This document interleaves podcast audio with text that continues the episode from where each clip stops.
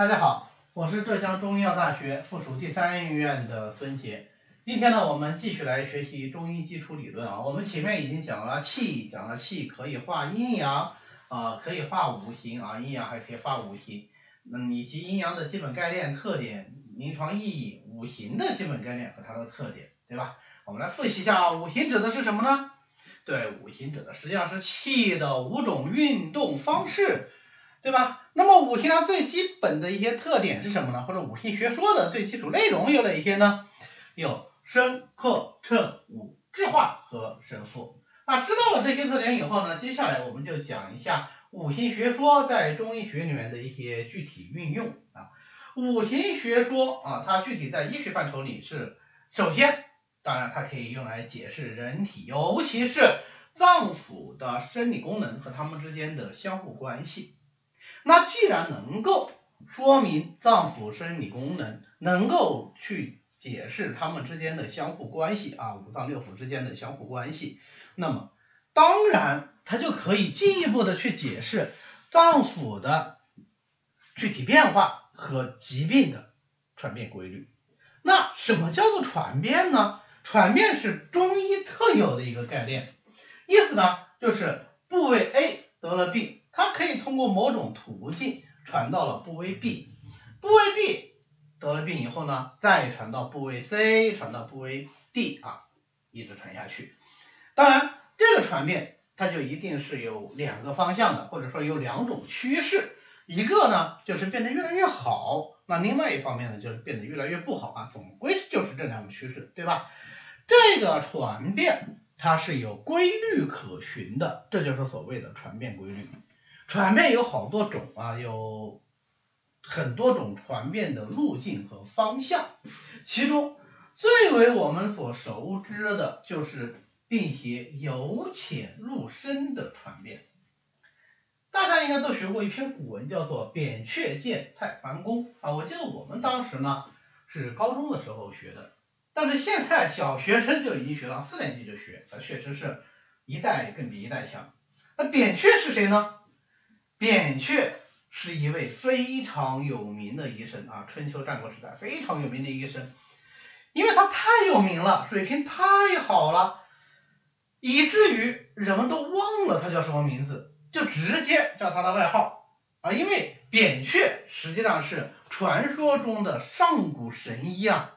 啊，所以就给他起外号叫做扁鹊，其实他的原名叫做秦越人。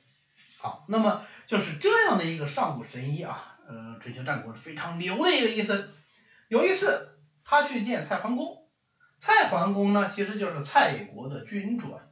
见完以后呢，他就说：“哎呀，君王啊，你有病啊。”他说：“君有疾在奏你，病在哪里呢？病在皮肤表面，你得赶紧治。”如果你不治的话，疾病就会加重啊！但是蔡桓侯他没有不舒服啊，啊蔡桓公没有不舒服啊，所以蔡桓公不理他，不但不理他，还羞辱他啊！对左右侍从说：“医治好治不病以为功。”什么意思呢？就是说，哎，他们这些医生呢，就喜欢治那些没有病的人。完了啊，治好以后他说这他的功劳，其实跟他一毛钱关系都没有啊！那这种话。扁鹊听了当然是心里非常不舒服，但是呢，呃，也没有多说，就走了。不久以后啊，又碰到了蔡桓公，见面以后，扁鹊一望面色啊，他就知道是蔡桓公病情加重了。他说：“哎呀，君有疾在肌肤，不治将恐深。”你看，肌肤已经比腠理要更深一些，腠理就是皮肤上的纹理啊，啊，所以说前面是病在皮肤，现在呢已经到肌肉了，肌肤。当然。他还是得到跟上次一样的待遇，对吧？蔡桓公不理他，之后再碰到蔡桓公，发现疾病又更陷了一层，君有疾在肠胃，不治将恐深，还是不理他。最后一次再碰到蔡桓公呢，扁鹊一句话都不说，掉头就走。人就这么好玩哈！蔡桓公一看他走了，他就来兴趣了，赶紧叫人把他给追回来，意思是说，哎，你跑啥呀，对吧？我又不是。要把你怎么着了，对吧？你跑啥呀？扁鹊就说：“你呢，也别追我了啊！” 这是当然不是对蔡桓公说啊，而是对追他的人说：“啊，你们大王的疾病已经到了骨髓，骨髓乃司命之所属，司命就是掌管性命的那个人。我们现在话说就是阎罗王啊，但是阎罗王这个神仙出现的年代就比扁鹊当时的年代要晚得多了啊，叫司命之所属。啊，司命之所属那就不是我们医生管得着的喽啊，这是我管不了啊，这是阎王爷啊，现在说的阎王爷管的了。啊，私命所管的，那么什么意思？就说你们大王死定了，反正我也治不了，那咋办呢？我走呗。那当然，蔡桓公的这个使者呢，也不能强留他。就回去给蔡桓公复命，而扁鹊呢也知道这样的一个回答最终导致的后果是什么，那这一定是蔡桓公派人派人把他抓回来嘛，对吧？那这也很容易理解，对吧？那大王的自己的性命多重要啊，不管有没有病逮回来，是吧？有病治病，无病防身嘛。啊，于是扁鹊就连夜出逃到别的国家去了。之后呢，蔡桓公就病发而死。这是一个非常经典的中医小故事啊，是记载在《扁史记》的《扁鹊仓公列传》里面的。这个故事呢，讲的就是疾病的传变。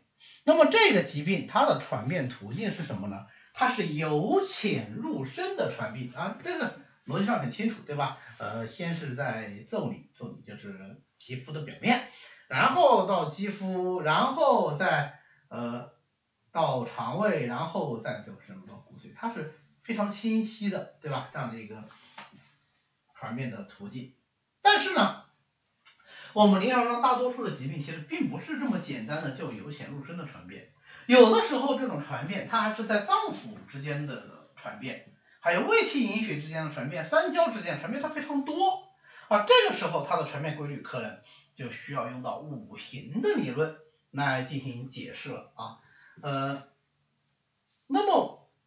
这个传变的意义在什么地方呢？这传变的意义在于啊，我们了解了这些传变规律，就能够用于指导临床实践啊，我们能够判断疾病的走向和预后。我不知道这个人会好起来还是不好，越来越差，最后甚至死亡。这个就是以后我们学诊断学的时候，老师会特别强调的一点，叫做辨吉凶，知死生。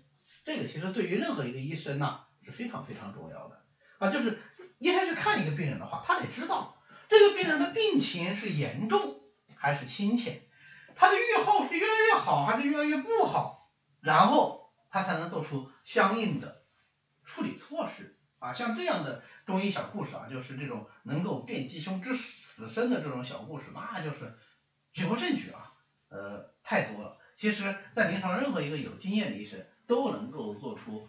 不同程度上的判断啊，那么之所以这些神医啊，包括我们现在的这些临床医生能够判断病情的走向，依据的就是这种传变的规律。OK，那么既然我们能根据五行知道人体的生理，又能根据五行来了解人体的病理，当然你就可以用来知道疾病的诊断和治疗啊，包括知道了解啊疾病的传化规律。那至于说疾病具体来说是怎么在五脏六腑之间传变的，我们下次再说。今天呢，我们就讲到这里。为了方便大家和其他喜欢中医的朋友一起来学习和讨论中医知识，我们呢建了一个微信群，欢迎大家扫描下方的二维码，添加我们的管理员的微信，然后发送“从头学中医”，他就会拉大家入群的。那么我们下次再见。